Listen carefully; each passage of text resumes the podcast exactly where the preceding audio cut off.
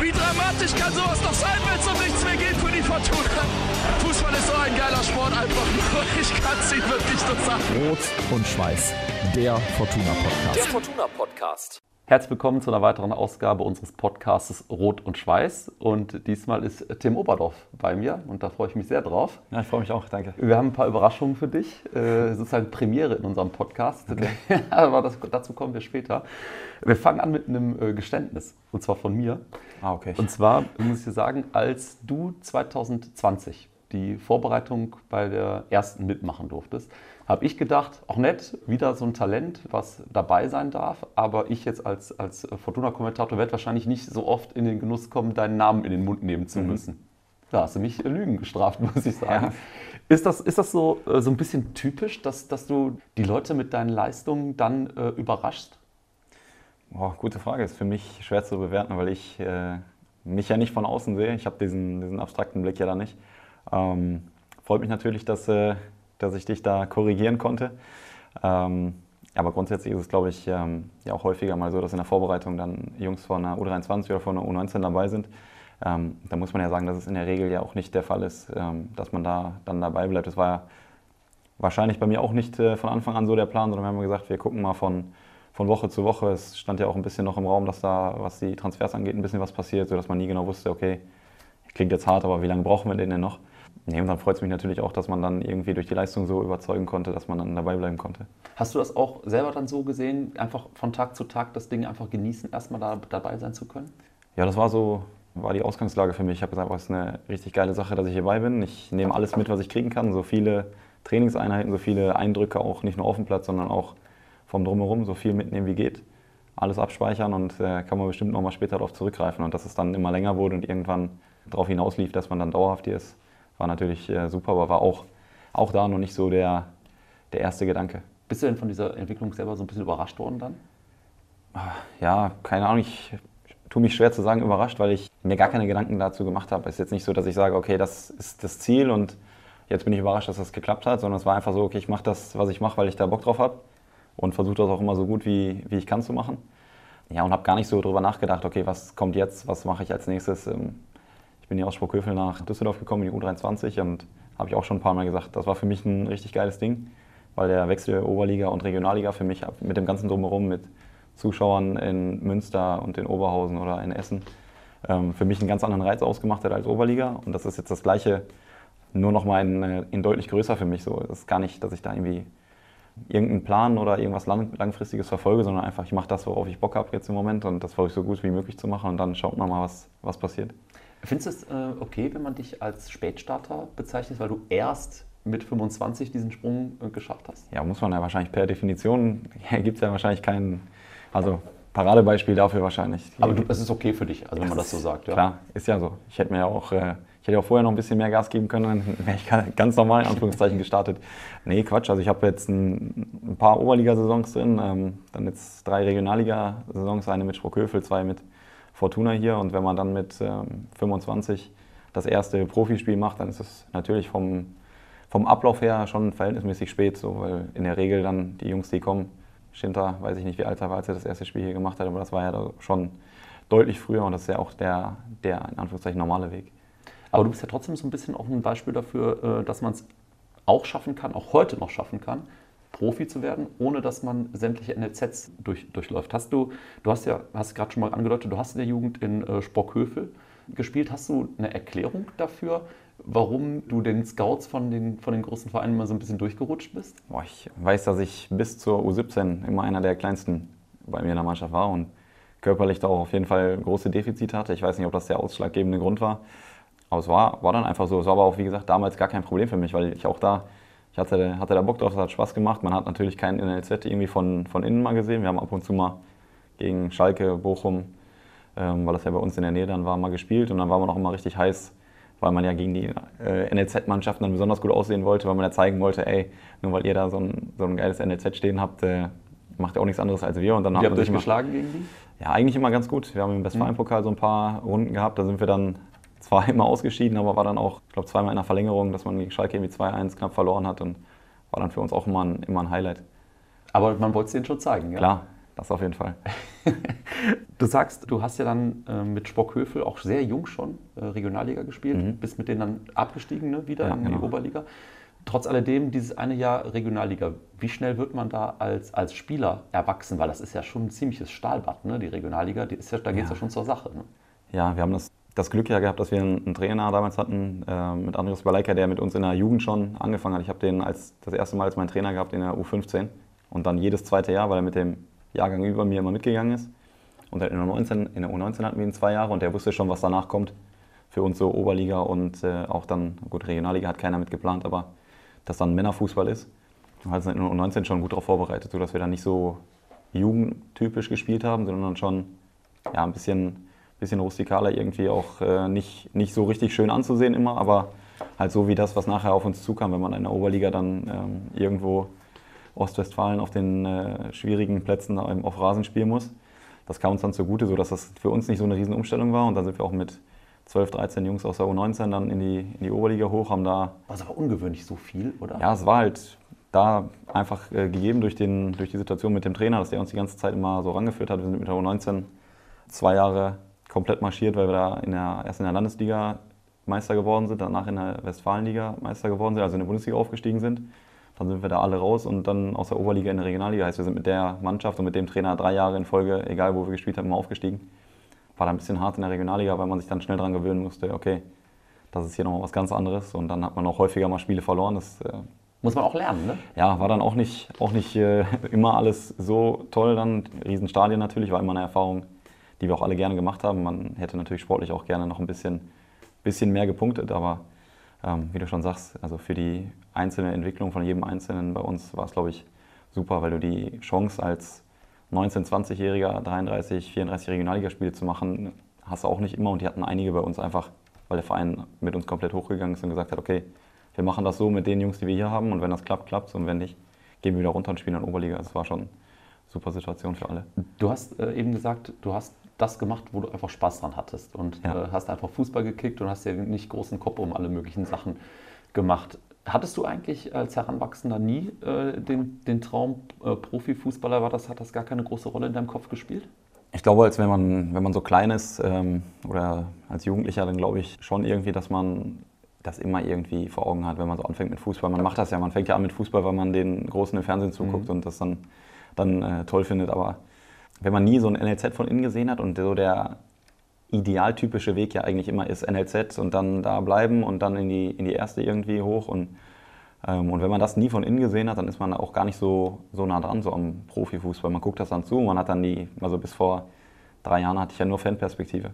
Ähm, Habe ich ja nur von außen drauf geguckt und dann ist man auch gar nicht so richtig in dem, äh, in der Situation, dass man sich damit so befasst, ernst zu nehmen, dass mhm. man sagt, okay, das, äh, das will ich mal irgendwann erreichen. Und das war, wie ich gerade schon gesagt habe, für mich als Jugendspieler in Sprockhövel haben wir da gesessen, haben uns die Spiele angeguckt, haben gesagt, boah, wäre richtig geil, wenn wir mal Oberliga spielen. Und dann sind wir irgendwie in eine Regionalliga reingerutscht. Und danach, nach dem Abstieg, habe ich gedacht, okay, ich muss irgendwie nochmal Regionalliga spielen, weil das war in Essen, in Oberhausen, in Münster richtig geile Erfahrung, das will ich nochmal haben. Also ganz groß gedacht äh, habe ich da eigentlich selten. War das der Grund dann auch? Also du hast ja dann, habe ich, zwei Jahre noch Oberliga gespielt mhm. mit Sprockhövel ne? und dann kam der Wechsel zur Fortuna 2. War das der ausschlaggebende äh, Grund, weil du gesagt hast, ich will nochmal Regionalliga, ich will das nochmal haben, vor Fans zu spielen? Oder hat es auch schon eine kleine Rolle irgendwo in deinem Kopf gespielt, wenn ich da zu der zweiten gehe und ich mache es da gut, vielleicht geht da doch nochmal eine Tür auf. Selbst das hatte ich nicht. Nee. Ach, ich habe wirklich, also ich war sehr froh, dass das äh, so geklappt hat. War auch relativ spät, also zwei, zwei Wochen vor Saisonende war, glaube ich, da der erste Kontakt. Und ich hatte da auch Riesenglück mit meinem Verein, weil ich da auch schon über zehn Jahre gespielt habe vorher, dass ich mit denen immer gesagt habe, okay, oder mit denen offen gesprochen habe, ich, ich will nochmal Regionalliga spielen. Für einen anderen Oberligisten gehe ich hier nicht weg, auch wenn ich woanders wahrscheinlich mehr Geld kriege als hier. Ich, mir passt das hier alles, ich kenne die Leute, ich finde den Verein super und habe auch in der Jugend mit anderen Mitspielern noch äh, Jugendmannschaften trainiert und sowas. Hat so davon gelebt, von der, von der Gemeinschaft und habe gesagt, okay, für die gleiche Liga gehe ich hier nicht weg. Und die haben dann auch gesagt, ja, ist alles gut, guck, was, wenn es Regionalliga irgendwo möglich ist für dich, dann gar kein Thema, dann mach. Und deswegen hatte ich da auch gar keinen, gar keinen Druck mit denen. Ähm, und da war es wirklich so der einzige Gedanke, ey, ich muss irgendwie nochmal noch mal in der Regionalliga, weil ich will nochmal vor Leuten spielen. So. also der, vor mehr als in der Oberliga, da kommen ja, zwar auch ein paar, aber das ist ja kein Vergleich. Ne? Nein, es ist inzwischen jetzt auch ein bisschen mehr geworden, ähm, auch in der Oberliga, aber es war halt, wir haben halt damals so dann vor 400, 500 Leuten gespielt und wenn man dann in Oberhausen mal 3.000, 4.000 hat oder in Essen 10.000 hat. Das ist dann schon was anderes. Aber Anknüpfungspunkt zur Fortuna gab es vorher noch keine bei dir großartig, oder? Nee, nicht, nicht wirklich. War dann irgendwie, wie gesagt, so zwei, zwei Wochen vor Schluss oder drei Wochen vor Schluss habe ich äh, in der Uni gesessen und einen Anruf gekriegt aufs Handy mit Düsseldorfer Vorwahl. Dann habe ich, hab ich mich schon gewundert. Irgendwie habe dann mal zurückgerufen und dann äh, war der Frank Schäfer dran und dann äh, haben wir uns auch relativ schnell, weil war ja auch kurz vor Saisonende, relativ schnell zusammengesetzt und ja, dann war das auch, hat es nicht lange gedauert. Ich glaube, eine Woche später war das Ding schon, schon durch, dass wir gesagt haben, eben machen wir. Ja. Als ob wir es geskriptet hätten, hast du gerade gesagt, du hast an der Uni gesessen, weil ich wollte jetzt gerade darauf hinkommen, mal. dass du, das als ob du meine Fragen hier lesen würdest, dass du mit einem Lehramtsstudium angefangen hast. Ne? Ruht das derzeit? Oder, also du hast wahrscheinlich jetzt eben nicht die Zeit, da irgendwie was noch weiter zu machen. Nee, gerade, das Gute ist, ich muss auch eigentlich nicht, weil ich habe alle Kurse tatsächlich fertig bekommen. Ah, ja. Da hatte ich jetzt ein, ja, war ich einer der wenigen, glaube ich, der durch diese Corona-Geschichte ein bisschen profitiert hat, weil das dann alles von zu Hause aus war. Und dann habe ich häufiger mal hier vor dem Training in der Kabine gesessen mit dem, mit dem Laptop und habe da irgendwie WLAN überbrückt und habe mich dann in die Kurse eingewählt, weil das dann alles online stattgefunden Ja. hat. Das hat mir dann so geholfen, dass ich die letzten Kurse, die ich machen musste, noch äh, alle absolvieren konnte und habe jetzt alles fertig, Bachelorarbeit und ein Praktikum liegt noch rum. Aber das wird man, wird man jetzt auch irgendwie hinkriegen, wenn Also Bachelorarbeit musst du noch schreiben. Genau, die muss ich, also das ist das Letzte, was ich machen muss. Ich muss nicht mehr in die Uni, würde ich jetzt auch so nicht schaffen, weil man ja, wenn man für ein Semester sich einschreibt und die Kurse wählt, dann ändern die Trainingszeiten, Ja, dann ja. ist freitags mal ein Spiel und dann ist, ändert sich der ganze Rhythmus. Da ist ja nicht verlässlich, äh, verlässlich dass ich da zu, immer, zu den Terminen immer dann äh, anwesend sein kann. Ähm, deswegen ist das schwierig, aber ich äh, gehe davon aus, dass ich das zeitnah irgendwie jetzt auch zu Ende bringe, zumindest den ersten Teil. Ja, also das ist nicht abgeschlossen und auf- weggeschoben, sondern das nein, möchtest du Nein, auf jeden machen. Fall, das mache ich auf jeden Fall fertig. Ja. Und danach Master? Ist das ein, ist das ein Plan? Ja, das, genau, das ist ja zum Glück unabhängig voneinander. Ich habe ja den Bachelor Mhm. dann erstmal fertig und dann kann ich ja auch das Ding erstmal quasi mit der ersten Halbzeit liegen lassen und dann erstmal nur Fußball machen und dann äh, irgendwann hinten ran, Stürzen wir uns in die zweite Hälfte. dann machen wir den Rest fertig. Welche Fächer? Sport und Deutsch. Ah, okay. Also Sport aus absoluter Überzeugung. Und äh, Deutsch ist ja, dann brauchst du ja ein, ein Kernfach. War dann auch irgendwie naheliegend, weil ich gesagt habe, okay, das ist mir nie schwer gefallen. So Deutsch, also Gedichtsanalyse ab und zu ein bisschen äh, auf Kriegsfuß mit gewesen, aber ansonsten ging es eigentlich. Und dann habe ich gedacht, okay, entweder das oder Englisch.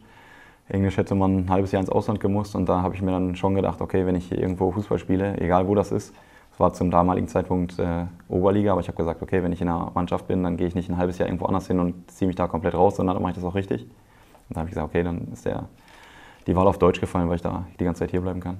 Gedichtsanalyse, ich erinnere mich. Ja, es war nicht der immer- Unterstufe. da Ja, das war nicht immer so toll, aber ja.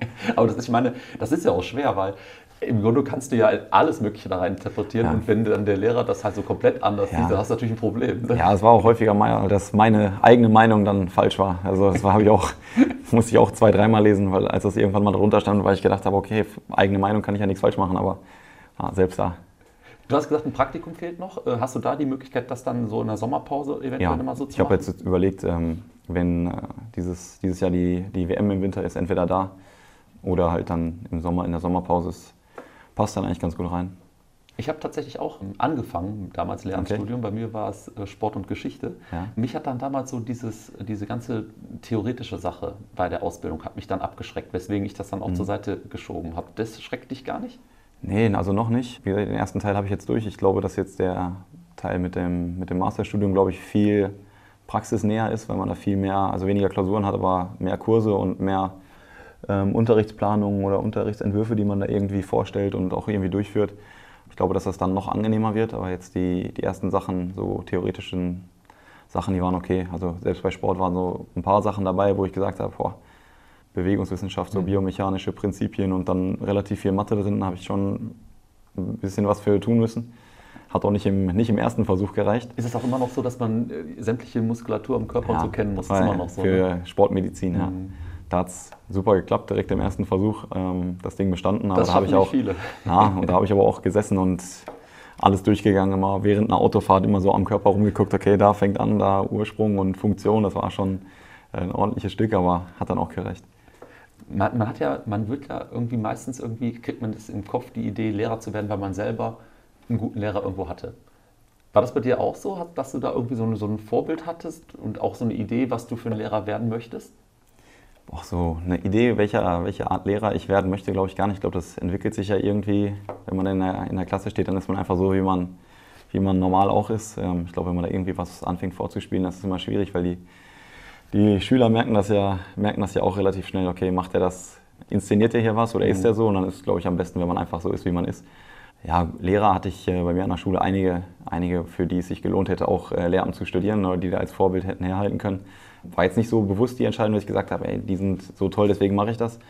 War aber schon so, dass man an denen gesehen hat, okay, Lehramt oder Lehrer sein kann schon, kann schon cool sein, ähm, wenn es dann so ist wie als Schüler quasi. Also man hat natürlich mehr Verantwortung und es ist auch was anderes natürlich, wenn man als Lehrer da mit äh, in einer anderen Position da ankommt und immer alles vorbereiten muss und Nachbereitung, Klausuren stellen. Aber am Ende, ich habe das auch bei meinem Praktikum gemerkt, ist das, finde ich das cool, wenn man natürlich sein Ding machen muss, wenn man vor der Klasse steht, aber danach gemeinsam ins Lehrerzimmer kommt. Da haben alle die gleichen, die gleichen Schwierigkeiten, die so gleichen Herausforderungen gerade und dann tauscht man sich da aus und hat dann auch wieder so ein ähnliches Gefühl wie, wie in der Schule als Schüler. Also man kommt da hin, sieht seine, seine Leute und freundet sich da mit Leuten an, sieht die dann jeden Tag während der Arbeitszeit. Das ist natürlich dann auch irgendwo Luxus, wenn man da Leute hat, mit denen man sich gut versteht. So, dieses Ganze hat mich dann dort schon dazu bewegt, dann Lehramt zu studieren. Kommen wir mal zurück zur zweiten. 2020 bist du da äh, Kapitän geworden und hast mit Olli Fink zusammen gespielt. Hat er dir eigentlich irgendwelche Tipps gegeben oder hast du dir Tipps geholt, was so Mannschaftsführung angeht? Boah, nee, das ist gar nicht so bewusst. Also wir haben natürlich ähm, dann zwischendurch mal gesprochen, aber es war jetzt auch nicht so, dass, dass Finko da mit seinem, mit seinem Wissen und mit, seiner, mit allem, was er miterlebt hat, da hausieren gegangen so ist, ist und, und rumge ne? rumgegangen ist. Nein, der so ist, ähm, hat sich, also viele würden wahrscheinlich sagen, fast schon entschuldigt dafür, dass er das alles erlebt hat, was er erlebt hat. Ähm, der hat dann natürlich dann, wenn man mit ihm gesprochen hat, äh, immer was gesagt und da ist natürlich auch vieles bei, wo man sagen kann, ey, weil er auch ein super Typ mal vom Fußball abgesehen ist, wo man vieles oder fast alles sich ab, abschauen kann. Ich weiß noch, wir haben mit einer der ersten Trainingseinheiten in der Sommervorbereitung im Paulian-Stadion gemacht, war unfassbar warm, wir mussten Runden laufen und dann ist Finko ganz außen den weitesten Weg gelaufen. Und dann habe ich gedacht, ja, das können wir nicht, also es geht ja nicht. Also wir haben versucht, den wieder in die Mitte zu drängen, aber hat nicht geklappt. Der ist dann also immer wieder dann nochmal extra mehr und mehr und also ist schon, ohne dass er was erzählt hat, immer vorangegangen. So das, mit dem Sprechen war natürlich auch, auch ein Teil, den er da übernommen hat und hat dann in den entscheidenden Momenten dann auch viel gesagt, aber es war mehr, dass er aktiv was vorgelebt hat und gar nicht so viel als Lautsprecher da irgendwie fungiert hat. Er hat eine Frage an dich. Oh, jetzt geht es nämlich los mit dem, was wir sozusagen als Premiere haben hier in dem Podcast. So, ich spiele das mal ab. Hey Tim, hier ist Olli Fink. Eigentlich gibt es keine Frage, die Olli Bent nicht schon gestellt hat, die mich interessieren würde, aber eine brennt mir dann doch auf der Zunge. Wo zum Geier kommen deine Waden her?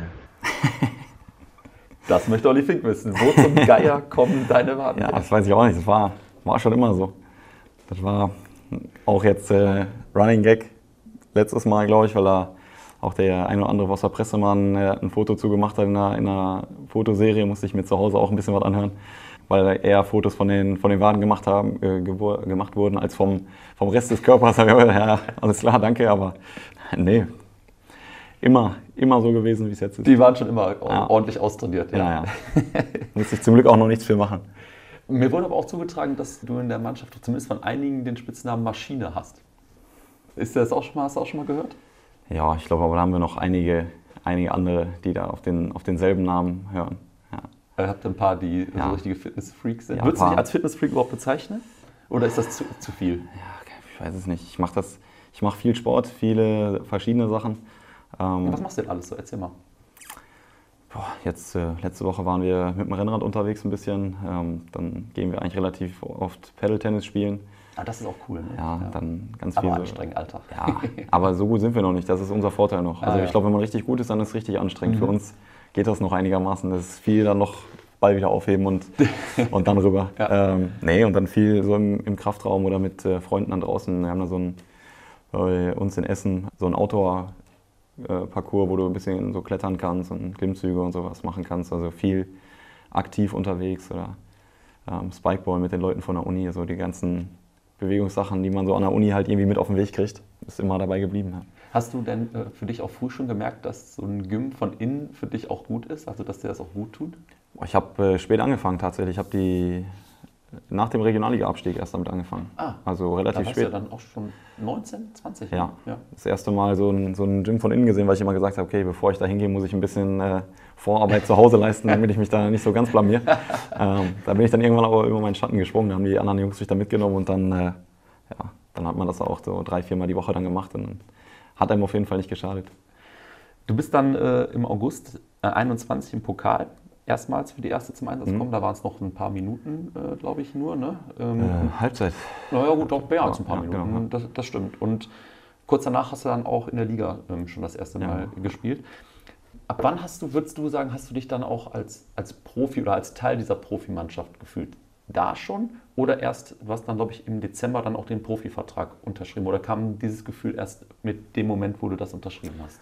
Ich glaube sogar noch später irgendwie. Also, also man hatte schon das Gefühl, dass man gut aufgenommen ist, aber es war ja die ganze Zeit, also bis zu dem Moment, wo ich dann hier einen Profivertrag unterschrieben habe, so, okay, der hat einen U23-Vertrag, der ist Kapitän von der U23-Mannschaft, der ist so lange hier, wie wir ihn brauchen.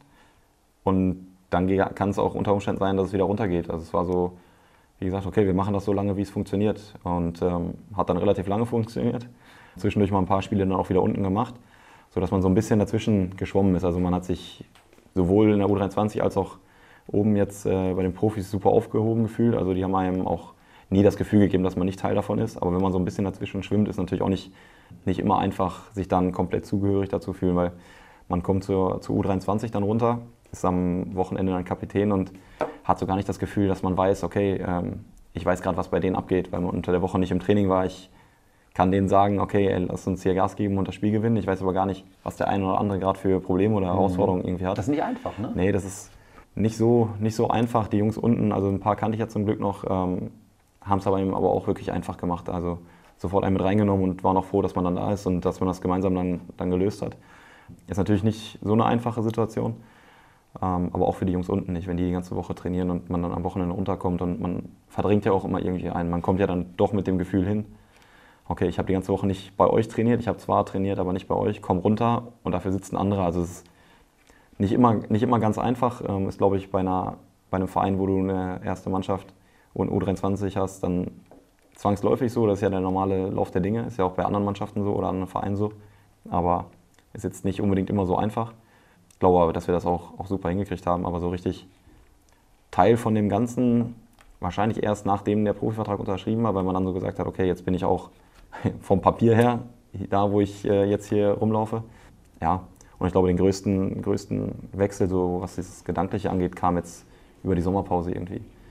Weil man jetzt so die erste Saison war ja so, irgendwie hat so schleppend angefangen. Also für mich im November, glaube ich, das erste oder im Oktober, ich weiß gar nicht, das erste Mal gespielt, dann da reingerutscht und war ja keine ganze Saison, keine Vorbereitung, wo man von Tag 1 Teil der Mannschaft war, sondern man ist so, ja, wir nehmen den mit zum Auffüllen und dann hat sich das so langsam entwickelt, sodass jetzt ja die erste Saison ist, wo man von Anfang an Teil davon ist und auch von Anfang an Teil davon ist, was wir haben, ähm, was wir vorhaben, wie wir es machen wollen. Und dich Klar. also wirklich auch als hundertprozentiger Bestandteil der Mannschaft ja, das, das war vorher schon so, aber das war immer noch so ein bisschen, okay, ähm, ich bin schleichend reingekommen, ich muss jetzt gucken, dass ich die Abläufe hier alle verinnerliche und weiß genau, okay, das machen wir so und die ganzen Basics ähm, reinkriege. Und dann glaube ich, dass der größte Wechsel so jetzt im, jetzt im Sommer kam.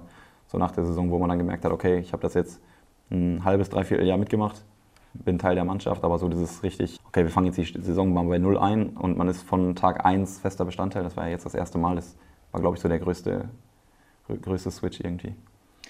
Wenn man sich so nach Fortuna-Spielen mit Freunden unterhält ne, und dann so bespricht, so, ah, wer hat denn heute gut gespielt? Dann zählt man so Spieler auf und irgendwann landet man dann bei dir Mhm. und sagt sich so, ja, stimmt, war unauffällig, hat aber ein gutes Spiel gemacht. Das, das, hörst du das öfters? Das ist irgendwie, ich weiß nicht, irgendwie passt das auf dich. Ja, kann gut sein. Ähm, zu Hause reden wir relativ wenig äh, über, über Fußball. Zumindest nicht direkt, wenn man nach dem Spiel nach Hause kommt, so, weil wenn es gut gelaufen ist, dann schon eher. Wenn es äh, mal zwischendurch nicht so, nicht so pralle war, dann äh, ist man auch froh, wenn man nach Hause kommt. Okay, und dann ist nicht das Erste, was ist mit, okay, wie habt ihr gespielt und wie war das und wie war das? Und meistens bin ich auch sehr, sehr kurz angebunden dann, ja. Und war das Spiel? Ja, frisst dich das schon dann an? Ja, also nervt total. Dauert auch immer so, so ein, zwei Tage, bis man das so wieder weg hat. Meistens hier bis zur Videoanalyse, wenn man nochmal alles sich angeguckt hat und alles durchbesprochen hat und sich dann überlegt hat, okay, das machen wir fürs nächste Spiel besser. Aber ich habe auch dann wenig Lust, das alles nochmal durchzugehen. Ich mache mir lieber so mein eigenes Bild dann nochmal und lasse es erstmal für mich sacken, bevor ich irgendwas mit anderen Leuten bespreche. Aber kannst du, kannst du ähm, gut damit leben, wenn man sagt, der Tim ist ein, ein unauffälliger Spieler, aber der macht seinen Job irgendwie immer? Ja, ich glaube, dass ich das sowieso in vielen Bereichen immer so, so gemacht habe. Jetzt nie so, wenn irgendwas war, nicht nach vorne gerannt und gesagt, ich will, ich will, ich will, sondern immer erstmal so ein bisschen alles vorschriftsmäßig in Anführungszeichen gemacht. Und wenn man jetzt sagt, okay, der ist ein bisschen unauffälliger oder macht das aber macht das ordentlich, dann ist das ja erstmal nichts Negatives. Ist für einen Verteidiger vielleicht auch gar nicht verkehrt, wenn er nicht so, nicht so richtig auffällig ist. Ähm, jetzt Das außen, stimmt, ja. außen kann es natürlich noch ein bisschen, äh, gerne ein bisschen offensiver sein, was so Auffällig an, Auffälligkeiten angeht. Ähm, aber ansonsten würde ich eher sagen, wenn es für einen Verteidiger nachher heißt, er hat es gut gemacht, aber unauffällig, dann ist das für einen Verteidiger, glaube ich, ganz okay. Musst du das auch ein bisschen lernen, dieses als Außenverteidiger dann eben auch in diese Offensivaktionen reinzugehen? Ich habe das in Sprockhövel schon früher gespielt, die meiste Zeit eigentlich. Also so richtig Innenverteidiger habe ich erst hier gespielt in der U23 Mhm. und die, ja, die Saison vorher bin ich in Sprockhövel auch so ein bisschen rumgesprungen, mal ähm, Außenverteidiger, mal Sechser, Innenverteidiger, immer so ein bisschen da, wo, wo gerade irgendwie das am meisten Sinn gemacht hat für das Spiel. So dass die Position jetzt nicht komplett neu für mich ist, aber es ist halt, wenn man jetzt die letzten drei Jahre nur Innenverteidiger gespielt hat, schon mal eine, eine Umstellung dann auf Außen, wobei ich glaube, dass das jetzt so mit der, mit der Zeit auch, was nach vorne angeht, besser geworden ist. Ist viel Timing auch, glaube ich. Ne? Man muss ja das im entscheidenden Moment halt machen. Ne? Das ist Ja. ja anders als als Innenverteidiger, sag ich mal, wo du dich ja selten Ja. äh, in die Angriffe vorne äh, einschaltest. Also eigentlich ja im Grunde fast nur bei Standardsituationen, dass Ja. du wirklich nach vorne gehst. Und da musst du ja dann irgendwie ein Gespür dafür entwickeln, wann ist der richtige Moment, das zu machen, ohne das halt komplett zu entblößen. Ja, ne? genau. Es ist so ein bisschen, dass man da mal gucken muss, in welchen Momenten macht es jetzt Sinn, mal mitzulaufen und äh, in welchen nicht. Und ähm, das sind so Sachen, die kommen, glaube ich, nur mit, mit Spielminuten irgendwie auf der Position, weil die, die Situationen, die dann ja auftreten, die ähneln sich ja auch. Ist ja klar, jede irgendwie auch wieder anders und so eine Szene wie im letzten Spiel wird es wahrscheinlich in keinem anderen Spiel wiedergeben. Aber grundsätzlich sind es ja manchmal Situationen, die sich dann schon so ähneln, dass man sagen kann, okay, wahrscheinlich macht es jetzt mehr Sinn durchzulaufen und jetzt äh, sichere ich mal lieber ab. Aber das, wie gesagt, glaube ich, dass das so mit der Erfahrung oder mit zunehmender Spieldauer auf einer gewissen Position dann auch irgendwann kommt. Du bist auch kein Lautsprecher auf dem, auf dem Feld. Also ich habe mich mal versucht zurückzuerinnern, ob ich jemals gesehen habe, dass du großartig rumlamentiert hast oder dich beschwert hast oder sonst irgendwas. Mir ist keine Situation eingefallen. Ist das so gegen deine Natur? Ist das nicht dein Ding? Ja, so ganz lautstark eher nicht. Ich glaube, dass ich schon, wenn, ich, irgend- wenn mir irgendwas auffällt, äh, dass ich das dann auch sage, aber dann sage ich das ungern. Über 50 Meter brülle ich da irgendwie was rum und ähm, negativ tue ich mich sowieso schwer, ähm, da irgendwie drauf zu hauen, weil ich ja immer der Überzeugung bin, dass keiner irgendwas mit Absicht macht. Und wenn ich dann sage, okay, der, da passiert irgendwas, ähm, wo er selber weiß, okay, das war entweder keine Absicht oder das war jetzt nicht gut, dann weiß er das. Also das setze ich immer voraus, dass die, die Leute kriegen ja, beim Fußball ist ja schön, wenn du irgendwas schlecht machst, kriegst du ja direktes Feedback. Wenn ich einen Pass jetzt schlecht spiele, dann sehe ich ja, wie der beim Mitspieler eben nicht ankommt und weiß dann, okay, das war schlecht. Dann brauche ich jetzt nicht noch äh, hinterherbrüllen und dem irgendwas Schlechtes mit auf den Weg geben, damit er für die nächste Aktion noch ein noch schlechteres Gefühl als ohnehin schon durch seine Aktion hat. Ähm, deswegen bin ich so, so mit ähm, Meckern und so halte ich mich dann doch eher immer zurück. Aber auch Ähm. Kommunikation mit Schiedsrichtern habe ich noch dich nie so wahrgenommen, ist dass du da wirklich Ja, hingehst. das ist, und, und, das, nee, dann ist gut. Das ist auch besser geworden. Das war auch, Aber war früher mal anders, Das ja. war auch nicht immer so. Ähm, nee, aber jetzt äh, mit zunehmender Höhe, was die Liga angeht, kann man mit denen auch, auch mehr reden. Ach, da ist das, ist das so, ja, ja. Vom Gefühl her schon, ja. Ist die Kommunikation da besser als Ja, in der. Oberliga, sage ich jetzt mal zum Beispiel.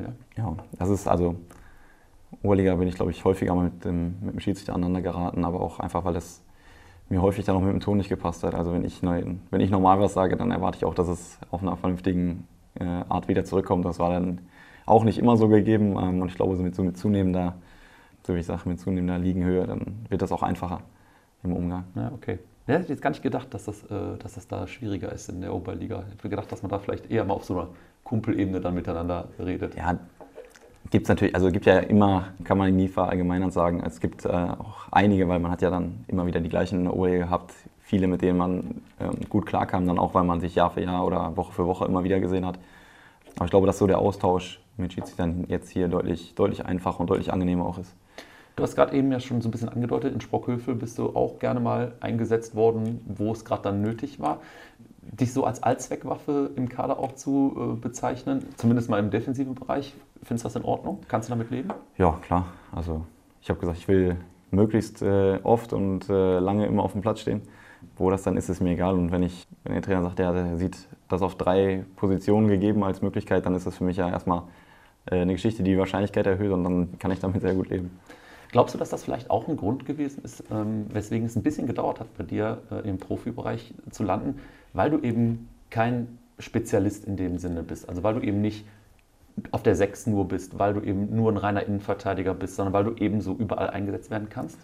Boah, keine Ahnung, das ist äh, schwer zu sagen. Kann auch sein, dass das vielleicht gerade der Grund war, dass man hier landet. Das ist ja immer, Ja, stimmt. Kann man hängt, ja so immer so von, sehen, ja. hängt ja immer von den Leuten ab, die das dann bewerten oder ähm, auch irgendwie für, für ihre Entscheidungen da zur Seite ziehen.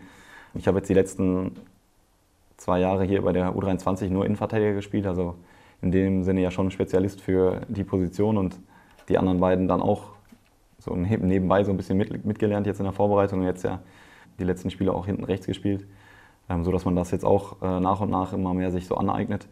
Ja, aber ich glaube, wie gesagt, dass es eigentlich nur ein Vorteil sein kann. Wir haben ja einige Jungs auch bei uns in der Mannschaft, die dann nicht nur auf einer Position in Frage kommen, sondern wo man auch ein bisschen was hin und her schieben kann. Das macht es für uns ja auch besser, weil wir auch flexibler sind.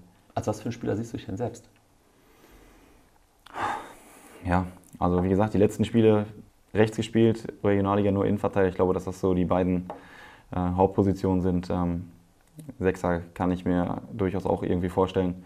Ähm, Gerade so ein bisschen den defensiveren Part. Ähm, aber auch da, es ist, ist mir gar nicht, gar nicht wichtig, als was. Äh, ich würde mich jetzt nicht auf irgendeine Position drücken und sagen, okay, ich bin jetzt, ich sehe mich jetzt als Innenverteidiger, sondern ich bin hier als Fußballer in Anführungszeichen angestellt und mache dann das auf der Position, wo es mir gesagt wird. Und wenn ich auf dem Platz stehen darf, macht mir das Spaß und dann habe ich da Bock drauf. So, das ist, da ist mir die Bezeichnung relativ egal. Der Traum eines Trainers. Ja, muss man ja so sagen. Wir müssen natürlich auf deine Schwester ähm, auch zu sprechen kommen. Bevor ich das mache, lasse ich aber noch jemand zu Wort kommen, nämlich deinen äh, Sitznachbarn in der Kabine. Oh, nee. Und das ist der Dennis Borka Jetzt bin ich gespannt. und der sagt das hier. Hi Tim, grundsätzlich hoffe ich, dass du bis jetzt im Podcast erstmal ganz gut überstanden hast und die, die Fragen an dich nicht allzu kritisch waren. Wie du wahrscheinlich schon ahnen kannst, habe ich die glorreiche Aufgabe bekommen, eine Anekdote über dich zu erzählen und dir gegen Ende meiner, meiner Audio eine Frage zu stellen. Bei den Anekdoten habe ich mir tatsächlich sehr schwer getan, äh, eine passende zu finden, die man auch an die Öffentlichkeit geben kann. Am Ende des Tages ist es dann äh, eine, eine unvergessene Videoanalyse geworden, bei der du vorher noch zu mir kamst und gesagt hast, ja, kann ich mich ganz entspannt in die letzte Reihe setzen. Ist, manchmal ist gut, wenn man nicht derjenige ist, der angeprangert wird in der Videoanalyse. Und genau in dieser Videoanalyse dann rauskam, dass du am Wochenende dein erstes Zweitligaspiel von Anfang an machen wirst. Den, den Gesichtsausdruck danach werde ich niemals vergessen. Und äh, meine Frage an dich wäre tatsächlich, wie es jetzt nach dem Sommer ist, wo dann auch ganz Fußball Deutschland gesehen hat, dass du nicht der technisch begabtere Oberdorf von euch beiden bist. Äh, was, was guckst du dir da genau ab bei der Lena? Kannst du da vielleicht mal den einen oder anderen Tipp geben? Trainiert ihr da auch mal zusammen oder wie genau läuft das bei euch ab? Grüß mir den Yves. Ciao, ciao. So, jetzt müssen wir ein bisschen was Einiges auch, ich wollte gerade sagen, einiges aufzuarbeiten. ja. Fangen wir mit der Anekdote an, die er da angedeutet hat. ja, es war halt, äh, habe ich jetzt gar nicht mehr so vor, vor Augen gehabt, aber ja, war schon, ging schon in die Richtung. War noch unterm, äh, unterm Christian Preußer. Da war es ja so, die Spiele am Anfang, ich habe da zwar gegen ähm, Nürnberg gespielt, aber habe dann ja auch erstmal wieder viel in der U23 gespielt und dann war es ja, wir haben immer Videoanalyse, Gegnervorbereitung ganz normal gemacht und ja, da hat sich der Trainer auch nicht in die Karten schauen lassen vorher beim Training, so dass wir einfach wieder davon ausgegangen sind, okay, so wie die Woche davor, wir setzen uns da hin und, und dann haben, sind wir so den Gang lang gegangen und ich zu ihm, so wie er sagt, meinte ich zu ihm, ja, ja gut, jetzt Video, ja, wenn man, hat man eigentlich jetzt nicht so viel mit zu tun, ne? weil so, was, was soll jetzt kommen? Hingesetzt und dann äh, hat er mir das dann vor versammelter Mannschaft dann äh, offenbart, dass er sich dazu entschieden hat, dass ich äh, den Tag später gegen äh, Karlsruhe von Anfang an spiele. Kam ein bisschen überraschend für mich. Das fand er dann wahrscheinlich lustig, dass ich, weil ich da irgendwie dann drauf reagiert habe, scheinbar. Ähm, ich dachte eigentlich, ich hätte mich mehr unter Kontrolle gehabt, aber ähm, Anscheinend nicht. Nee, in dem Moment kurz nicht. Ich glaube, er hat mich auch relativ schnell angefangen. Also als das äh, Video zu Ende war, dann war auch schon wieder alles, alles okay und dann äh, war das für mich auch kein Problem, dann irgendwie das zu verarbeiten, dass ich am nächsten Tag dann spiele. Okay, und dann hat er ja die Frage, was guckst du dir bei deiner Schwester ab? Wurde ich auch schon das eine oder andere Mal gefragt. Ich habe ja das Glück in dem Fall, dass sie die gleiche Position spielt, sodass man da wirklich ähm, ähnliche Situationen hat. Und dann ist es auch egal, ob es äh, jetzt Männer- oder Frauenfußball ist, die Situationen ähneln sich dann ja. Und äh, ich habe jetzt gerade keinen kein Beispiel, wann es das letzte Mal war, aber es ist schon so, wenn man die Spiele sieht und eine Situation hat, okay, die Herausforderung, das Problem habe ich auch manchmal. Ich kriege den Ball und das Spiel sieht so und so aus. Und man dann sieht, okay, die hat eine gute Lösung dafür gehabt, indem sie, was weiß ich, gemacht hat, nach vorne oder nach hinten einen Schritt gemacht hat oder, keine Ahnung, irgendwie darauf reagiert hat und das hat funktioniert. Dann sind das durchaus Sachen, die, wo man sagt, okay, das kann ich auch mal ausprobieren, ob das bei uns klappt. Weil wenn das dann bei uns klappt, warum soll ich mich nicht da von äh, irgendwie bei oder mir nicht da Lösungen abholen oder Ideen abholen, wie man es auch dann machen kann. Sprecht ihr auch mal über so spezielle Situationen, wenn dir mal was aufgefallen ist, dass ihr dann darüber genau gezielt nochmal sprecht? Auch eigentlich wenig. Also wir sind beide davon überzeugt, dass wir im Verein jeweils dann äh, so gut aufgestellt sind auf den Positionen, dass die uns das schon sagen, so dass es wenig in so eine, in so eine Analyse reingeht, wenn wir irgendwie gespielt haben. Also wir versuchen schon beide von dem jeweils anderen dann möglichst viele Spiele zu sehen. Klappt live selten, weil einfach dadurch, dass wir dann beide am Wochenende unterwegs sind, es dann irgendwie schwierig wird. Da muss schon bei uns irgendwie mal Länderspielpause sein oder ähm, bei denen irgendwie mal ein spielfreies Wochenende sein. Aber ansonsten verfolgt man es irgendwie im, im, Fernsehen, ist auch gut möglich. Aber es ist dann nie so, dass man danach sagt, okay, 72. Minute hättest du vielleicht besser den Ball mit links oder was weiß ich was gemacht. Ähm, da ist schon dann, dass man sagt, ja, hast du gut gemacht und Glückwunsch, dass ihr gewonnen habt. Und dann war es das auch, da wird nicht irgendwie ins Detail gegangen. Sie hat ja eine sensationelle EM gespielt. Also ja. das muss man ja ganz klar so sagen. Ist ja auch als beste Nachwuchsspielerin da äh, gekürt worden und hat jetzt sogar die Chance, europäische Fußballerin des Jahres zu werden. Ja. Platzt man da nicht äh, vor Stolz auch als, ja, als großer macht Bruder? einen natürlich sehr, sehr stolz. Also ähm, ging jetzt nach der EM auch relativ schnell, dass es da nach und nach irgendwie so von den, erst war sie irgendwie nominiert für Top 20 und jetzt Top 3, so dass ich gar nicht hinterhergekommen. Ich glaube, der, ich weiß gar nicht, wer es war, ich glaube Felix, Felix Klaus hat es äh, mir gesagt. Er hat in der Kabine Kicker-App aufgehabt, weil er da so ein paar Sachen nachlesen wollte. Und hat gesagt, sag mal, Top 3? Und ich so, von was? Weil ich hab's, war noch nicht am Handy, ich habe es dann gar nicht mitbekommen. Und dann muss man schon gucken, dass man da irgendwie am Ball bleibt und da hinterher bleibt. Und dann habe ich es dann hier in der Kabine erst erfahren, dass sie, dass sie soweit da schon in, dieser, in diesem Entscheid drin ist. Ja, und damit glaube ich jetzt am Donnerstag äh, entschieden, glaube ich. Oder wurde vielleicht entschieden, aber wird bekannt gegeben, wie es dann ausgeht. Schauen wir mal. Also könnte sein, dass es, wir es jetzt schon, ihr oder vielmehr die Hörer jetzt schon wissen, weil das vielleicht dann gerade schon raus ist. Wir werden es sehen. Wir ja, wissen es noch nicht. Ja. Wir sind auf jeden Fall sehr, ja. sehr gespannt. Du hast mal die Geschichte erzählt, äh, dass ihr zusammen immer im Garten gekickt habt. Äh, musste sie da sehr leiden? Boah, bestimmt. ja, mit Sicherheit Situationen, ja. Ähm, aber so im Großen und Ganzen waren wir, glaube ich, beide froh, dass jemand da war, mit dem wir spielen konnten. Also war auch eine, mit so einer ganz, ganz wilden Aktion zu Hause, weil das bei uns so bergab ging, so abschüssig, haben Mama und Papa mal da Erde rankarren lassen von einem Nachbarn, der einen Bagger hatte, über die Hecke geworfen, damit wir es so ein bisschen begradigen konnten und dann einen Rasen drüber gelegt. Und ja, war schon ja, sehr, sehr gute Voraussetzungen für einen Garten. Und dann haben wir da auch gefühlt bei jedem Wetter den, den, den Platz da oder den Rasen da zerlegt und ja, auch viel, so was Bäume und Bepflanzung da angeht, äh, zerlegt. leiden lassen. Ja, also, ähm, nee, aber wie gesagt, wir waren, glaube ich, beide sehr froh, äh, dass wir da jemanden hatten, mit dem wir Fußball spielen konnten. Julia, also unsere Schwester war ja auch immer mit am Start, hat dann auch immer mitgespielt und also waren wir immer mit ein paar Leuten dazugegangen, Nachbarschafts- ähm, oder Klassenkameraden, die in der Nachbarschaft gewohnt haben, auch immer dann da gewesen. Also war schon, war schon cool.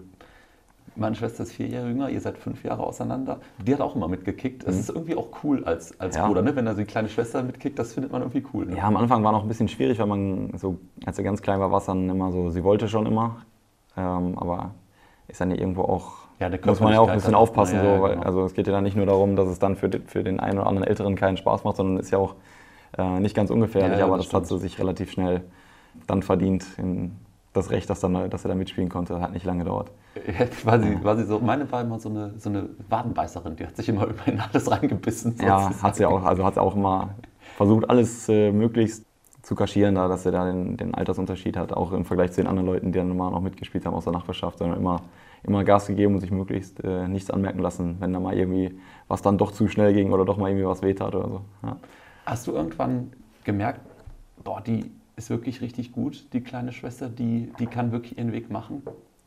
Ist das so schleichend gekommen? Oder? Ja, es war relativ früh irgendwie klar. Also gut, als sie noch ähm, 10, 9, 10 war und mit den, mit den Jungs gespielt hat, war es jetzt nicht so, dass man darüber nachgedacht hat, sondern ging es wirklich auch von zu Hause auch immer nur darum, mach das, wenn du Bock hast und wenn du keinen Bock hast, dann lässt es sein. Also war wirklich nur Spaß im Vordergrund und dann hat man es, glaube ich, irgendwann gesehen, so wenn es Richtung ein großes Feld geht und dann ähm, immer noch mit den Jungs spielen, dass man schon gesehen hat, okay, wenn die hier gegen 16-Jährige keinen Nachteil hat, dann äh, kann schon gut sein, dass es da, dass es da mal irgendwie weitergeht. Dann war, glaube ich, früh abzusehen, dass es da Richtung, Richtung Bundesliga mal irgendwie gehen kann. Ging dann ja auch relativ schnell, weil die ja in, im Frauenbereich keine U19 dann haben, sondern es direkt dann hochgeht und dann war ja bei uns SGS Essen in der Nähe und dann war auch relativ schnell klar, okay, darauf wird es dann höchstwahrscheinlich hinauslaufen, weil Schule muss ja noch fertig gemacht werden. Dann ist das das Einzige, was so in der Nähe gerade ist, was so richtig Sinn macht. Ja, und alles andere hat sich ja jetzt relativ schnell entwickelt, so in den, in den letzten Jahren. Wie ist das eigentlich bei der, von euren Eltern her? Ist euch das Fußballspielen so ein bisschen auch in die, in die Wiege gelegt worden oder ist es auch gefördert worden? Also waren deine ja. Eltern auch ähm, oder eure Eltern auch im Sport sehr unterwegs? Ja, Mama hat Leichtathletik, äh, Mehrkampf gemacht, also ah. Sehr, sehr vielseitig und äh, hat uns dann auch, weil sie dann über den Leichtathletikverein dann irgendwie so reingerutscht ist, dass sie das äh, Kindertouren gemacht hat. Und dann war es immer so, dass wir vor dem Training schon da mit hin mussten, weil das halt neben dem Sportplatz war. Und da war es halt von der Logistik am sinnvollsten, wenn wir dann schon mitgehen. Heißt, wir sind dann noch anderthalb Stunden in der Turnhalle rumgerannt und haben die Sachen dann auch mitgemacht einfach und möglichst vielfältig irgendwie bewegt, aber auch nicht nach dem Motto, ey, macht das, weil das bringt euch was, sondern ja, wenn ihr Bock habt, macht er mit und wenn nicht, nicht. Aber dann fängt man natürlich, wenn man eine ganze Halle hat mit allen möglichen Sachen, dann fängt man ja an, alles ja, mitzumachen. Ja, als Kind sowieso ja. so einen unfassbaren Bewegungstrieb. Ja, genau. Dann, ja, und dann haben wir das da gemacht. Also vielseitig irgendwelche Sachen mitbekommen. Ähm, Papa hat dann selber auch Fußball gespielt. Ich weiß gar nicht mehr, wie, wie das da hieß. Verbandsoberliga oder ist schon ist ja ein bisschen was her, da war die Struktur, Ligenstruktur ja noch ein bisschen Aber andere. auch nur relativ hoch. Ist, glaube ich, ne? irgendwie dritte oder vierte, ich ja, weiß es. Ich glaube, glaub, vierte Liga war ja, genau. Nicht. Ähm, also auch Fußball gespielt ähm, und dann haben die natürlich auch immer einen riesen Aufwand betrieben, um uns dann immer zu den jeweiligen Spielorten dann zu bringen, weil es war ja dann schon, äh, wenn die eine samstags um 10 gespielt hat und ich habe dann samstags um 3 irgendwo im Sauerland vielleicht mal gespielt, dann war das schon nicht immer einfach, mhm. das irgendwie alles so zu drehen, dass es irgendwie passt. Also sie waren auch jedes Wochenende unterwegs. Machen sie jetzt auch noch. Also sind dann, äh, wenn, wenn Wolfsburg spielt, wenn die auf den Sonntag spielen und wir Freitag sind dann freitags hier und fahren dann nach Wolfsburg. Ach, oder, cool, also Sie gucken sich eure Spiele immer noch an. Ja, sind können. sehr viel. Also ich glaube, hier fast, fast jedes Heimspiel überschneidet sich manchmal und dann fahren sie eher zur Schwester, weil es, glaube ich, auch ein bisschen was anderes ist, weil die ja von der Räumlichkeit dann auch noch weiter weg ist. Ich mhm. fahre jetzt nach also eine halbe Stunde von da, wo ich wohne und äh, ja, dann bietet sich das Wochenende an, damit die sich dann auch mal sehen. Jetzt haben wir viel über sie gesprochen und sie hat natürlich auch sich oh. gemeldet. Du hast dir wahrscheinlich und die hat nichts gesagt. fast gedacht. Sie hat dir nichts gesagt? Nee, nee? nichts gesagt. Na, guck mal an. Das hat sie gesagt. Hallo, also meine erste Frage wäre, wie oft du deine Schwester eigentlich noch zum Essen einladen musst, weil sie mehr Tore gemacht hat als du. Und die zweite Frage danach wäre natürlich direkt, wann du deine Ehrenschulden einlösen möchtest. ja, mhm. jetzt war da Butter bei die Fische. Da muss ich, glaube ich, aber auch nochmal nachrechnen. Ich glaube, das äh, sah zwischendurch Anfang letzter Saison gar nicht so schlecht für mich aus. Werde ich nochmal nachrechnen. Wir haben mal, ich weiß gar nicht, wann das angefangen hat. Weiß nicht, ob das hier angefangen hat, als ich in, in Düsseldorf war oder schon in Sprockhövel. Ich glaube, es hat in Sprockhövel schon angefangen. Und äh, ging es irgendwie darum, dass ich gesagt habe, okay, ich spiele jetzt hier die ganze Zeit, ich muss jetzt auch mal anfangen, irgendwie Tore zu schießen. habe ich gesagt, ey, hast du, wie sieht's aus, Bock auf eine Wette? Ich sage, wie? Ich sage, ja, ich spiele da Verteidiger, ist zwar schwierig, aber ich will trotzdem mal, muss mal zusehen, dass ich hier ein paar Tore mache. Und dann so als Anreiz vielleicht, dass man ein bisschen äh, freudiger in Offensivaktionen kommt, äh, gesagt, ja, wir machen halt, wer am Ende des Monats am meisten Tore hat oder am Ende von einem halben Jahr, wir haben es jetzt ein bisschen vernachlässigt, weil wir uns dann auch seltener sehen. Mhm lädt den anderen zum Essen ein. Und das haben wir dann gemacht. Und dann, äh, weiß ich noch, hat die vorher immer relativ defensiv gespielt in ihren Vereinen oder in den Mannschaften, wo die gespielt hat. Und, und dann ist sie nach vorne gewechselt. Ja, genau. Und dann ist sie nach Essen gekommen und das erste Spiel, was ich gesehen habe, hat die vorne gespielt. Ich habe auch zum Trainer gesagt, sag mal, war, war so nicht abgesprochen. Da war es für sie deutlich einfacher, weil sie dann halt wirklich ganz vorne war die ganze Zeit.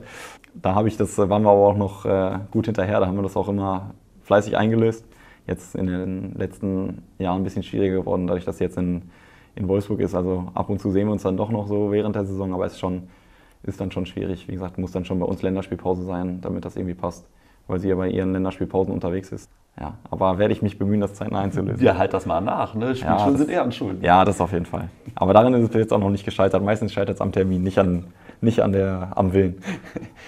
Wo geht ihr gerne essen? Gibt es oh, irgendwie so nee. italienisch oder sonst irgendwas? Ja, immer mal gucken. Völlig egal. Ja, das, was gerade, wo wir jetzt gerade dann Bock drauf haben. Also meistens nicht in den gleichen Laden noch ein zweites Mal. Wenn wir jetzt zum Beispiel in Wolfsburg sind, ist man natürlich auch ein bisschen limitiert. Ähm, Dir gibt es eine große Auswahl. Na, das ist nicht, nicht ganz so viel, was man da machen kann. Ähm, ja, aber werden wir was finden. Okay, da sind wir schon fast durch. Mhm. Was würdest du gerne können? Kannst du aber überhaupt nicht. Boah, ich würde gerne irgendein Instrument spielen können. Ja, ja. aber gar nicht, kannst du gar nee, nicht. gar nichts. Also da bin ich wirklich nichts mit. Äh, es, ja. Wäre es dir auch egal, welches Instrument? Oder gibt es eins, wo du sagst, boah, das wäre schon besonders cool? Boah, ich finde, wenn wir jetzt zum Beispiel bei unseren Auswärtsspielen unterwegs sind und steht so ein Klavier in der Empfangshalle, fände ich, also wäre cool, wenn ich jetzt einfach reingehen könnte und ich würde mich hinsetzen und irgendwas spielen. So, das, Eddie hat, konnte das, ne? Ja, genau. Das, mhm. Der hat das auch mal gemacht. Dann habe ich gedacht, boah, ja, das ist, das ist es eigentlich schon. Ähm, dann haben wir es manchmal, wir treffen uns mit Freunden manchmal bei denen im Garten und machen so ein, so ein Lagerfeuer dann ab und zu am Wochenende, wenn wir mal frei haben. Da wird sich eine Gitarre auch irgendwie gut machen, glaube ich. Ähm, da haben wir zum Glück einen, der das dann übernehmen kann. Aber ich gedacht, hätte jetzt auch was, wenn man irgendwie was, äh, was einbringen könnte, aber leider nichts. Okay. Innen oder außen? Oh. Boah. Muss ich erstmal locker machen. Ich überlege es, es ist mir wirklich, weil es mir wirklich egal ist. Aber ich habe jetzt die letzte Zeit oder die letzten Jahre eher innen gespielt, deswegen sage ich innen. Aber es ist mir wirklich, könnte mir fast nicht egaler sein. Hauptsache spielen. Rhein oder Ruhr? Ah, ich weiß, oh. nochmal gemein hinten raus. Das, Boah, ist, das, ist, das ist echt gemein. Ich sag Ruhr, der Rhein ist zu gefährlich. Auf der Ruhr legen wir uns manchmal im Sommer mit Schwimmreifen sechs Stunden, lassen uns von einer Stadt zur nächsten treiben und fahren dann mit dem Auto wieder zum Startpunkt zurück. Deswegen sage ich Ruhe. Ja, das sollte man im Rhein besser nicht machen. Ja, deswegen, ist dann, deswegen entscheide ich mich dann für die Ruhe. Bist du schneller in Rotterdam, als du gucken kannst. Tim, danke dir. Das war sehr, ja. äh, sehr, sehr schön und Hab sehr mich auch gefreut. Ja, danke. danke.